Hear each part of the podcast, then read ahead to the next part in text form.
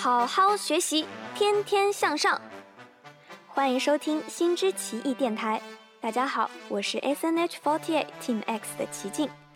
在这个电台里，会和大家分享并朗读书籍节选，希望大家能在这里度过一段美好的阅读时光。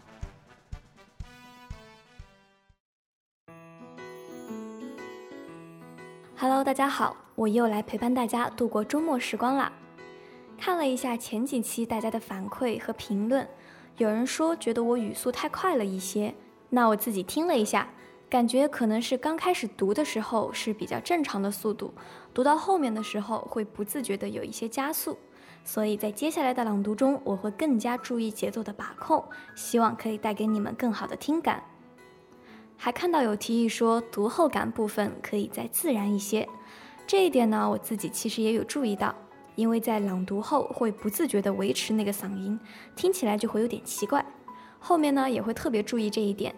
其实读后感就是和大家分享交流的部分，希望你们也可以像朋友一样和我交流自己的感受。这一期开始呢，就是进入全新的书籍《生命中不可抗拒之喵》的朗读了。这本书是由美国作家彼得·盖泽斯所著。上一期有给大家预告，这是一个真香的故事。为什么这么说呢？因为这位作者在自己曾经列出的这辈子完全不可能改变的事情的清单当中写到过“我恨猫”，而他现在呢，却拥有一只叫做诺顿的猫，并且成为了一个名副其实的猫奴。作者一共出了三本和诺顿有关的书，称为《诺顿三部曲》。而这一本呢，是三部曲中的第一本，讲述了作者与诺顿从相识到熟络到成为生活中的最佳搭档的过程，而最终部则是讲述了诺顿的离开，是感人伤感的，所以就有点不忍心去读，就选择了这一本相对比较轻松的来为大家朗读。因为这本书的每一章节都相对比较长，所以第一期呢，我先挑选了一章，根据实际时长，后续会再调整每一期的内容。那下面就让我们进入到今天的朗读部分吧。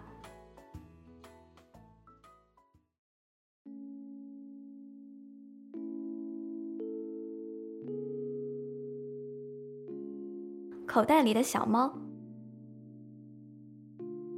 很多人以为养一只猫要负的责任比养狗少，他们错了。更大错特错的是。某个饲主以为某只猫是如此的敏感聪明，知道身边即将发生的什么事情，便认为必须以高于对待自己人类同伴的水平来对待这只猫。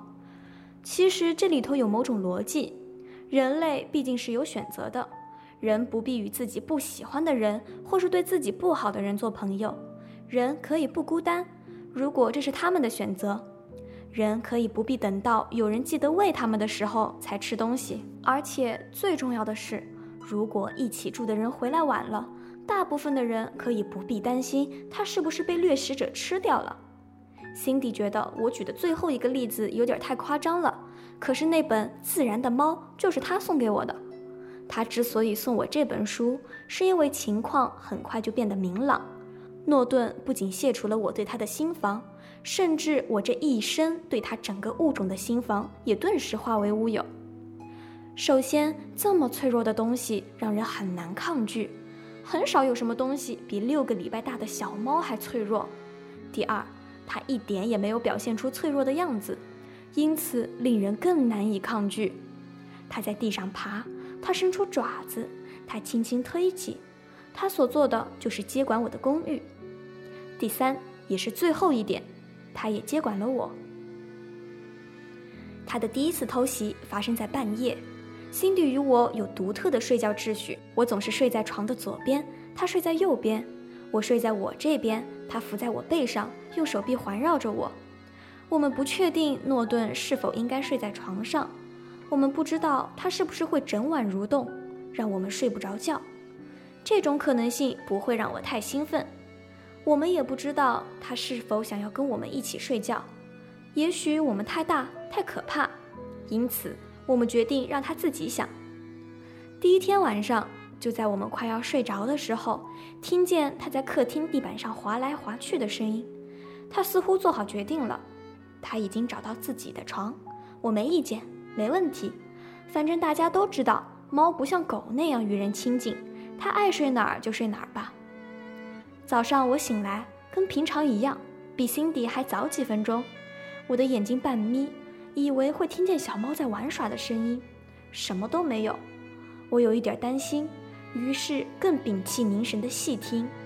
照道理说，一只出生不久的小猫应该正好醒着惹麻烦才对，还是一点声音都没有。然后我感觉枕头上有东西很轻微地动了一下，我张开眼睛，我看到一只灰色的小毛球舒舒服服地躺在我的脸颊与脖子中间。它醒着，眼睛张得大大的，但没有动，一动也不动。它直直地看着我，等我先动。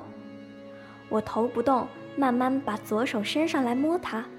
我用两只手指抚摸它的头，从它的两眼之间往它的鼻子揉过去。它轻轻一动，伸长了脖子，让我抚摸它的下巴下面。我们就这样维持了大概几分钟。猫舒服地伸展，主人不停地抚摸。感觉还不错，它选择跟我一起睡，不只是在床上，而是睡在我身上，也不是 Cindy，是我，那种感觉好到让人有点不好意思。我转身瞄一下 Cindy，她现在也醒了，正微笑着看着我们。从此，我们又有了新的睡觉秩序。如果 Cindy 在这里过夜，诺顿会在客厅待到我们睡着，但每天早上我醒来的时候。他会缩在我的脖子旁边，身体的一部分在我的脸颊下，清醒的等我搔他的下巴。如果只有我们两个，是我跟猫，不是我跟 Cindy，诺顿会在熄灯前在 Cindy 的位置定位，他会躺在他那一边，头放在他的枕头上，像人一样舒张他的四肢，通常也盖着被子。我会背对着他，他就依偎在我的背上，就跟 Cindy 一样。到了早上，他还是睡在他的枕头上，清醒地望着我，等我起床。我睁开眼睛以后，他朝我这边移过来几寸，舔我的眼睛或额头，然后移来他脸颊与脖子中间的位置，让我摸他五分钟。他从来不曾吵我起床，从来不曾为了早餐而喵一声。不管是两人行或三人行，他总是安静地在床上等着我醒来，等待晨间的爱抚。然后才起床，跟我一起到厨房用早餐，一个喝黑咖啡，一个吃高级酱汁鸡肉腰子。他潜入我生命的第二次鬼祟出击，完全是我自找的。我想带他出去炫耀，因此我开始带着他出门，不是去很远的地方，只是到朋友家做客。不用说，他当然大受欢迎。他在别人的公寓跟在我家的时候一样，一点都不害怕。蹦蹦跳跳地穿梭在每个房间，有些朋友自己也养猫，担心会发生冲突场面。我无法想象会有任何东西，甚至是一只敌对的猫，能够抗拒诺顿。结果我是对的。大部分的时候，当我把诺顿放在别人客厅的地板中央时，地盘被侵犯的猫会立刻在诺顿身边绕圈，发出嘶嘶声。诺顿会盯着那个狠角色，眼神仿佛在说。你开什么玩笑？然后翻滚在地，看起来实在可爱的不得了。那只猫多半没别的选择，只好走过来示好，否则在主人面前会像个好斗的傻瓜。出门做这类亲善访问，还要拿个提篮，实在有点麻烦，尤其是它那么小。因此，我总是穿件风衣或雨衣，把诺顿塞在口袋里，这样走几个街口没问题。他会安静地坐好。偶尔从袋口探出头来四处张望，然后又缩回去。事实上，他相当适应这种交通方式，甚至是坐好久的地铁到上西区也没问题。他似乎不怕噪音，反而很好奇。车子的突然停止与启动对他像个好玩的游戏。唯一的缺点是：一，流浪汉以为自己产生幻觉，想要摸它，以确定自己不是快要看到幻象了；二。一些多嘴的陌生人会认为，当有人把猫放在口袋里，就代表他邀请你说些生活小故事、悲惨经历，或是最糟糕的自己养宠物的趣闻。星期六早上，我逐渐习惯带着诺顿出门办事，他从来不会出声抱怨。事实上，我觉得他喜欢这样。大部分的店家都喜欢看他探出小头、四处张望的样子。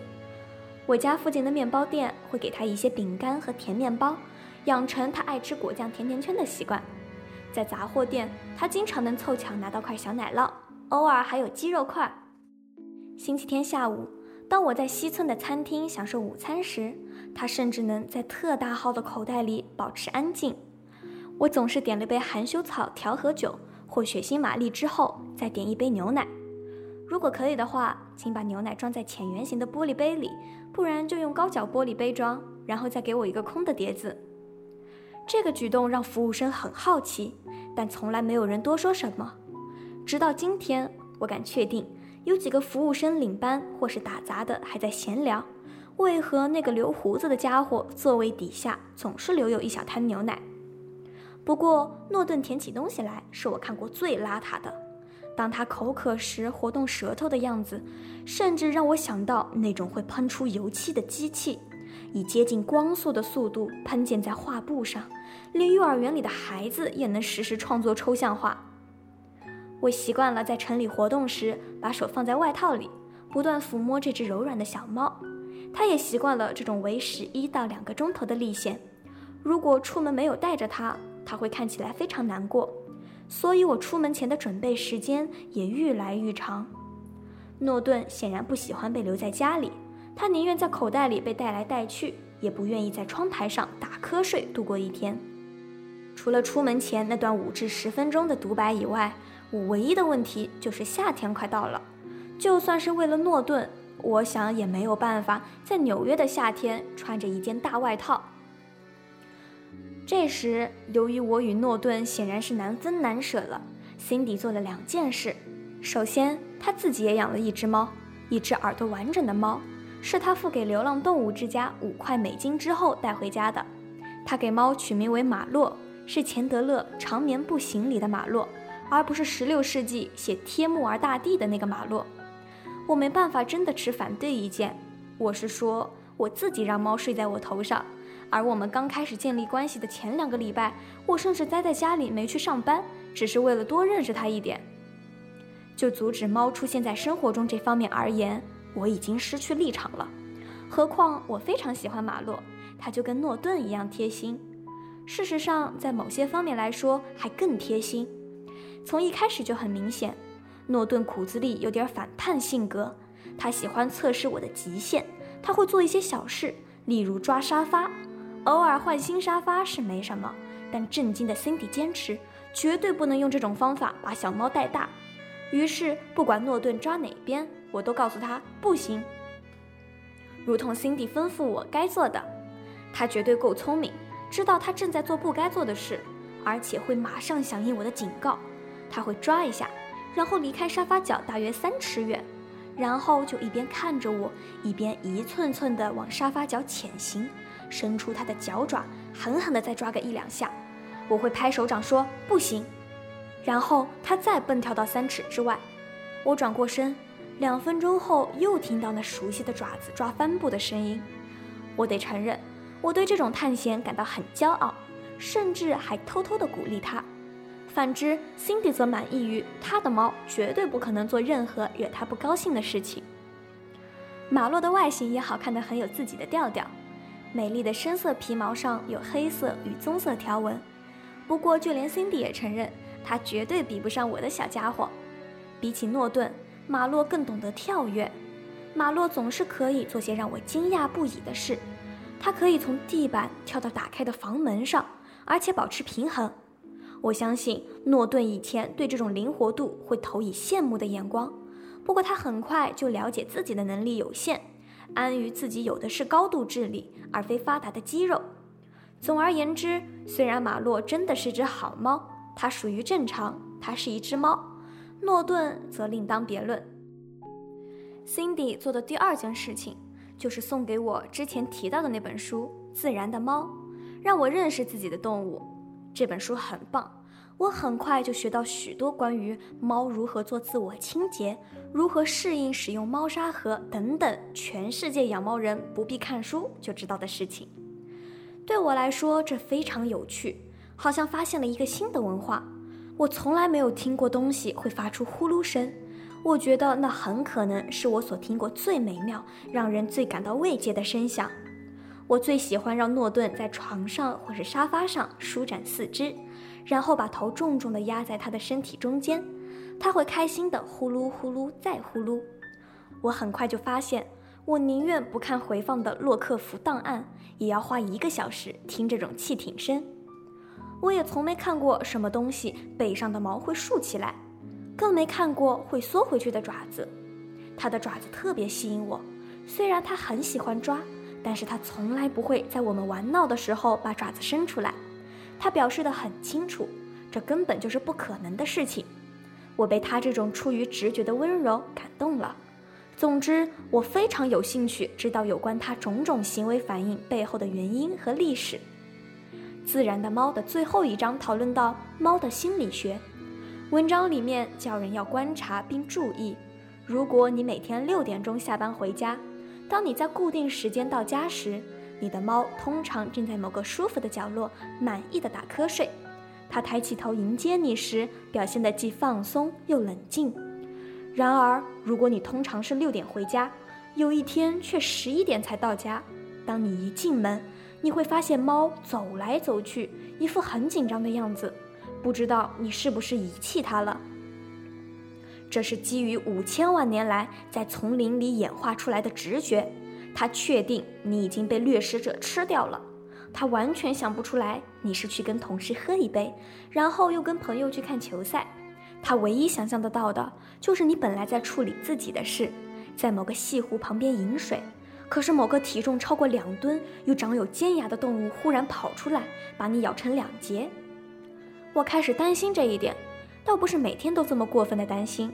不过，如果 Cindy 和我出门用餐，一旦过了九点，我会变得有点急躁。怎么了？他会说：“没事。”我会这么回答，然后我紧张地看表，到底是什么事情？你动来动去，你只有在有什么事情不对劲儿的时候才会动来动去。没事，真的，我只是有一点累。你想走了吗？不，不必。我会这么说。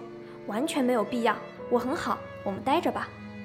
五分钟一过，我会在桌子下轻轻推他一把。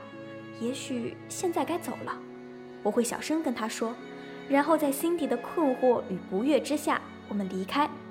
等我们回到家，诺顿一定是站在门边张望着。我敢确定他紧张的要命。我会把他抱起来爱抚一下，跟他保证他的老爸又活着度过险恶丛林中的一天。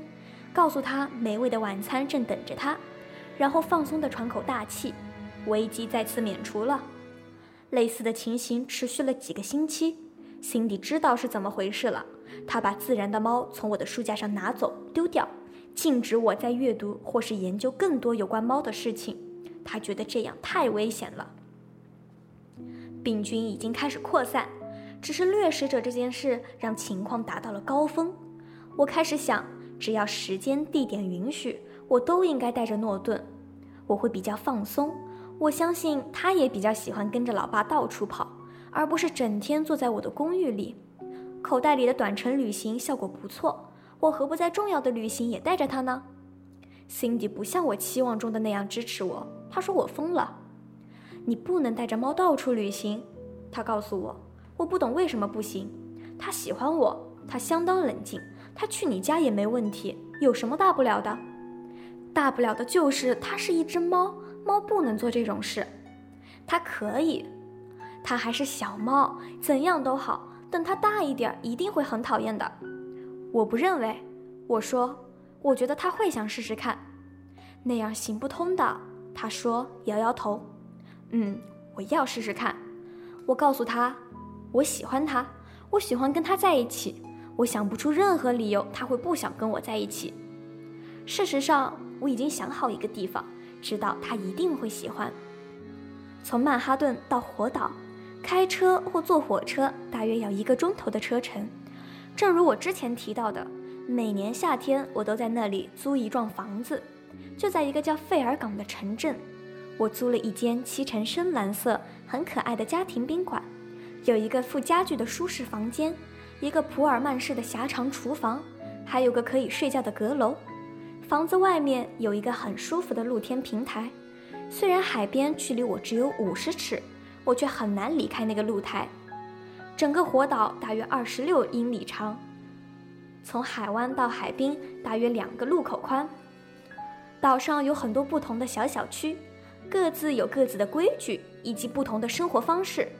从某个特别拥挤的小区定下的不可在公共场所饮食，到某个特别小心的小区之不可在海滩上生营火，以及某个蓝领小区之有钱人不可在此停放水上飞机。否则，小心头被轰掉。等等，不一而足。那里的生活方式，从离婚的狂野曼哈顿异性恋，整晚跳 disco，迫切寻找除夕夜约会对象，到拜托不要乱替我的房子取名字，我是来此地休闲，不跟陌生人说话的无聊人士，到如果你不是同志，也没在此地租屋，音乐停不下来，至少三次，拜托不要下船，等等都有。我待的地方是那种。无聊，拜托的小区之一，我对它没什么成见。事实上，我觉得那里相当接近天堂。那里有一间餐厅，某年夏天我曾经去过一次，还有一间小杂货店。如同我之前提到的，我去那里的次数太频繁了些。其他还有一间廉价商店，老板娘曾经当过歌舞女郎。那附近有许多善良的家庭，以及许多乖巧的小孩。最棒的是，火岛上不能开车。如果你不想走路，你唯一的选择只有骑脚踏车。如果你不想走路，也不想骑车，那你只能坐在阳光下，听着海浪拍打海岸的声音。这里的木板地、水上出租车，还有大家都彼此认识的气氛，让人觉得这里是个被时间遗忘的净土。最重要的是，这里很安全。火岛给人的感觉就是。在这里所能发生最严重的事情，就是小孩子跌倒擦破膝盖，因此我才觉得这里是最适合诺顿第一次远足的地方。Cindy 知道我对这个主意十分认真之后，也明白我绝对不可能把猫独自留在家里一整个周末，所以她决定也让马洛试试。她不希望马洛长大以后觉得自己像个被忽略的继子。我们第一次的全家出游，决定搭汤米的出租车。这家包车公司会来曼哈顿接你，把你们送到往火岛的渡口。我们买了一个普通的宠物提篮，塑料制成的，上面有金属护栏。既然两只猫都那么小，我们决定买一个笼子就好了。我们在五十三街与第一大道交叉口等车，东西放上去之后，人接着上车。尽量在众多珠宝、设计师服装及暴露出来的身体部位之间坐得舒服点。猫提篮则放在我的膝盖上。出发十五分钟后，我认为缩在一个动物监狱里面可能不太舒服，于是我把提篮打开一寸，把手伸进去安抚这两个小家伙。马洛没有回应，他把鼻子埋在角落里，尽他所能的表现出昏厥三个星期的样子。可是诺顿却赶紧靠向我的手指，开始用他的鼻子向我的手指推挤。我摸了他一分钟。那时，Cindy 正面带惊恐地看着一对标示出电话号码的耳环，左耳掉了三个号码，右耳掉了四个。我认为戴着那副耳环的女人可能把区域号码刺青在某个我不想知道的身体部位。我把诺顿从提篮里拿出来，很快把门关上。他感激地看着我，喵了一声。辛迪听到声音，转过头来。当他看到猫出现在我膝盖上，他翻白眼。我知道，我知道。我这么说，假装支持他对于携带宠物旅行所持的甜面政策。但他在里面看起来很不快乐。他没有不快乐。他告诉我，他是一只猫。不快乐的是你，因为你没有抱着它。我瞄了诺顿一眼。他在我的膝盖上卷成一个球，头靠在我的手背上。我对 Cindy 点点头，承认他的评估是正确的。你至少把手动一动，他跟我说。你做成那样一定很不舒服。我没关系，我告诉他。你那样会舒服吗？嗯，不会。但是，但是什么？但是他看起来很舒服。我想，Cindy 说。我可能犯了一个大错。接下来的旅程一如预期进行。马洛缩在提篮里，努力模仿失明的海伦·凯勒。诺顿后来一点一点地向我的手臂移动，最后停在我的肩膀上。我们奔驰在长岛高速公路时，他就在那里欣赏沿路的乡村风光。他在我肩膀上的姿势之所以讨人喜欢，就是他似乎没想过干脆把我推开，或是直接占据他想要的空间。我的肩膀就是他想待的地方，因此也就是他的归属。我不得不同意，而且看起来也很公平。他还小。他被拖着到处跑，并非出于他自己的意愿，他完全不知道自己要去哪里，或是为什么要去。如果他想坐在一个景观较好的地方，我凭什么抱怨？我感到非常荣幸。我认为这就是猫会做的聪明事之一，因为它选择我作为它的舒适家具。事实上，我不但没有抱怨，还很迷惑地观察诺顿的第一次搭车旅行。他几乎整个小时都瞪着窗外。躬身向前，伸长了脖子，鼻子贴着窗玻璃。外面有什么东西吸引他的注意？虽然我说不上来是什么。他偶尔会转过来看看我，眼里充满了问号。他盯着我看，直到我自觉无知到极点。我会小声地说：“什么？你想知道什么？告诉我。”显然我没办法解决他的问题。于是他又转回去，面对窗户，继续他的监视。然而，他不像在看闪烁的萤火那样，随着简单的声响或动作而目光涣散、呆滞。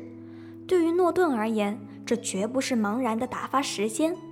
他不只是瞪着看，他的眼神充满警觉，眼珠经常在转动，他的头来回的转，仿佛正在观赏一场充满精彩底线抽球的网球赛。他是如此兴致勃勃，让我感到非常好奇。我表现得像个儿子就要赢得六年级拼字比赛冠军的骄傲父亲，一直拿手肘推着 Cindy，什么也没说，只是朝着诺顿眨眨眼，仿佛在说：“你看看他好吗？是不是很聪明啊？”箱型车里有几个人终于不再热衷于分享自己的私事，静默的时间长得足以让他们注意到我的肩膀上站了一只猫，一只耳朵折起来的猫，它似乎对长岛的风景十分感兴趣。有两个人伸出手来摸他，诺顿处理别人对他的注意，是以典型的自由放任主义来面对群众对他的崇拜。他并没有退缩，或是匆匆跑回提篮里，也没有用自己的鼻子亲切地摩擦陌生的手掌，或是表现出任何鼓励他们的样子。他只是坐在那儿，恬淡寡欲地接受轻声细语、爱抚和赞美。他一度转头看着我，因为我们眼睛在同样的高度。他脸上的表情仿佛在说：“没关系，这就是身为我的代价。”我会对他满意的点点头。抚弄结束后，他向我靠近依偎，转头不看陌生人。他把脸埋在我的脖子里，闭上眼睛睡觉去了。在箱型车上的马洛，若不能以快乐形容，那么肯定可以用静止这个字。他也不喜欢从湾岸到火岛费尔港那二十分钟的渡轮行。他在提篮里一动也不动。当 Cindy 伸手进去安抚他时，他避开他的触碰。我想，若非他本质上是只贴心的猫，搞不好还会对着他发出嘶嘶声。幸好情况还没悲惨到那种地步。当然，诺顿把情况弄得更糟，因为他面对开阔大海的态度。仿佛他跟大力水手有一点亲戚关系，他就跟在箱型车上一样，把鼻子顶到提篮上面的金属护栏。他表达得很清楚，他想要出来，因此我又把手伸进去，把他挖出来，让他坐在我的大腿上。经过几分钟的实验，我们找到两者都最满意的姿势：我的左腿弯成九十度翘在右膝上，诺顿的身体在我右边大腿上。头靠在我的左脚上。渡轮出发大约十分钟后，他也认定了水跟高速公路差不多有趣。我紧紧抓住他的身体中间，但他又回到我的肩膀坐着，把前脚放在渡轮的扶手上。Cindy 看到这么危险的姿势，有一点紧张。我得承认，我也是。相信我，我已经遇见自己跳下水拯救一只溺水的猫，但我的确在好好抓住它。而且我就是很强烈的感觉到，这只猫不会鲁莽地做出类似从我的肩膀跳进冰冷海水中的疯狂举动。我不知道怎么会对它如此有信心，我只能说它证明了我是对的。从一开始我就预期它会如何如何表现，而它几乎都照做不误。我曾经把诺顿留在车门开着的车子里，把他留在机场的等候室，自己去确认机票。用餐时，把他留在餐厅的座位上，自己去洗手间。我不记得他曾经跑开，或是跳，或是躲起来。我们在那艘船上招来非常奇异的目光：一个男孩与他以航海为业的小猫。二十分钟后，我们重新踏上陆地。这一路，我们坐了出租车、箱型车，最后是渡轮。我们勇敢度过交通尖峰期、海盐的泼洒，还有疯狂爱晒太阳的人。诺顿真正的首次旅行的第一段行程，总算圆满结束了。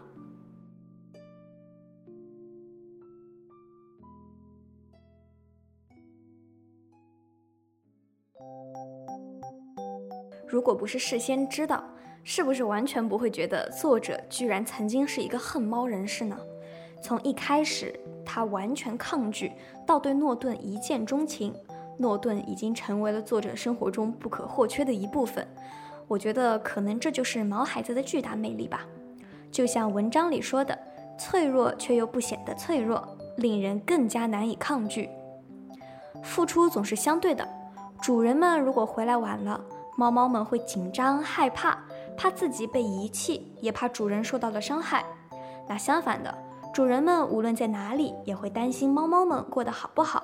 担心睡觉的时候会不会压到它，担心它会吃的不好，担心它一个人会无聊。正因为有了彼此这种担心和记挂，才会让人与猫一直喜欢着彼此吧。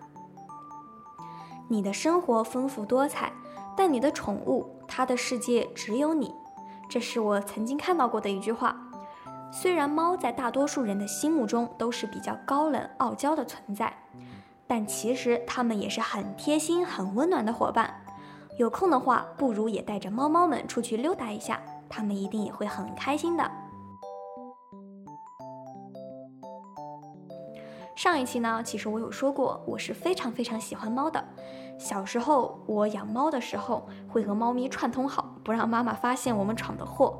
然后等妈妈大发雷霆的时候，我们就躲在小房间里面，我就会忍不住的偷笑。然后它也像是很有灵性一般，跟我一起偷笑。我觉得这也是养猫的乐趣所在吧。